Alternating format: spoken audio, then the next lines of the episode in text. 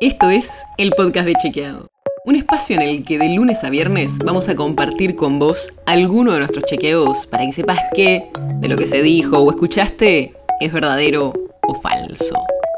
También te vamos a presentar las verificaciones que hacemos de las desinformaciones que andan circulando por ahí y vamos a traerte datos y contexto para entender mejor las noticias.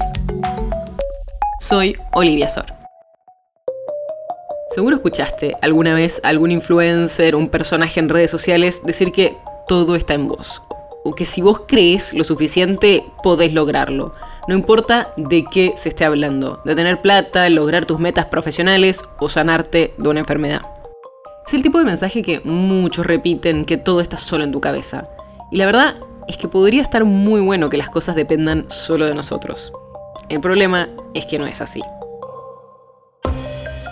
Y aunque parecen mensajes individuales de cada influencer, detrás de todos esos mensajes hay algunas ideas comunes. Y sobre eso vamos a hablar hoy, sobre las pseudociencias detrás de estos mensajes. Como este, de Ivana Nadal. ¿Sabes por qué te enfermas? Porque no liberás emociones. Muchos de estos mensajes por ahí los asociamos con la autoayuda tradicional. Y es verdad que hay mucho en común. Pero también es cierto que, como pasa con muchas cosas, las redes sociales las cambiaron. Y lo que pasa en particular en este mundo es que quizás vos antes te cruzabas con un programa de autoayuda en la tele a las 2 de la mañana o tenías que ir a comprarte un libro o a escuchar una conferencia. En cambio ahora, por ahí estás pasando entre las fotos de tus amigos en Instagram y te cruzas estos videos y mensajes y pasan a estar más disponibles, más cerca, aunque no los estemos buscando. Y hay muchas pseudociencias dando vuelta, que tienen fronteras bastante borrosas entre una y otra, pero hay dos que se identifican bastante claro detrás de estos mensajes. Una es la programación neurolingüística. Básicamente lo que plantea es que vos podés reprogramar tu cerebro para lograr lo que quieras. Y que si otra persona pudo hacerlo, vos también podés. Todos los cerebros son iguales. Las diferencias están en cómo los programamos. Y eso podemos cambiarlo. Estas ideas empezaron a circular en Estados Unidos en los años 70 y se han hecho varios estudios para ver si realmente funciona. Y no, no funcionan estas técnicas, aunque hay muchos cursos para aprenderlas. Muchos de los cursos los ofrecen estos influencers en redes sociales y es una de las formas en que estos mensajes pueden ser muy lucrativos.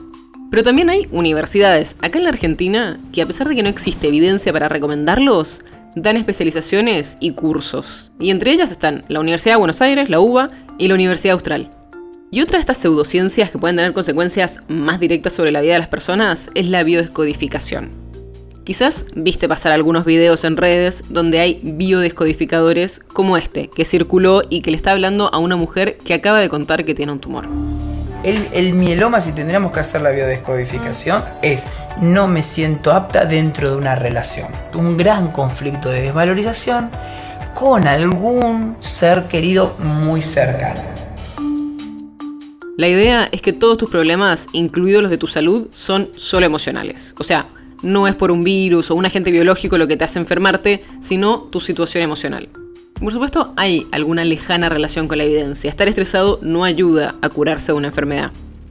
Pero de ella decir que solo por estar bien no nos vamos a enfermar, hay un gran trecho y ninguna evidencia para sostenerlo. Al contrario. Lo que nos dijeron los especialistas es que mezclan un montón de conceptos que suenan muy científicos, pero que no tienen ninguna base. Y esto puede ser muy peligroso, porque puede hacer que las personas no busquen la atención médica que necesitan. Y además, vuelve a las personas culpables de su enfermedad, lo cual tampoco ayuda. La gran pregunta es, ¿por qué tantas personas siguen a estos influencers y les creen, aunque lo que están proponiendo no solo no tiene pruebas de que funciona, sino que además puede ser muy nocivo? Y ahí pueden haber varios factores. Por un lado, la falta de confianza en muchas instituciones y la sensación de cercanía que puede generar e influencer, con la cámara puesta a modo selfie y ese vínculo que es medio continuo. Y la mayoría de los seguidores no conoce al influencer, pero hay algo de esa relación que puede llevarlos a verlo como un par. Y por otro lado están también los problemas en la comunicación de la ciencia, que a veces no tiene explicaciones para todo, porque todavía no hay evidencia, y que cuando hay incertidumbre sobre algunos temas pueden ser rápidamente llenados por personas que desinforman.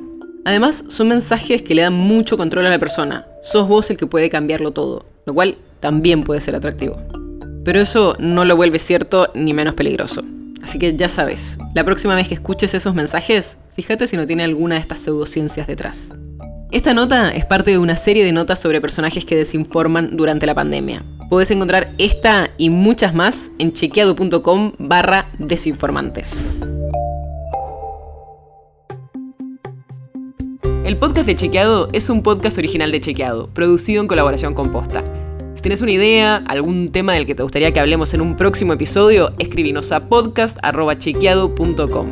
Y si te gustó este episodio, seguinos en Spotify o en tu app de podcast favorita y recomendanos a tus amigos. Si querés más información sobre esto o sobre otros temas, entra a chequeado.com o sumate a nuestras redes. Soy Olivia Sor.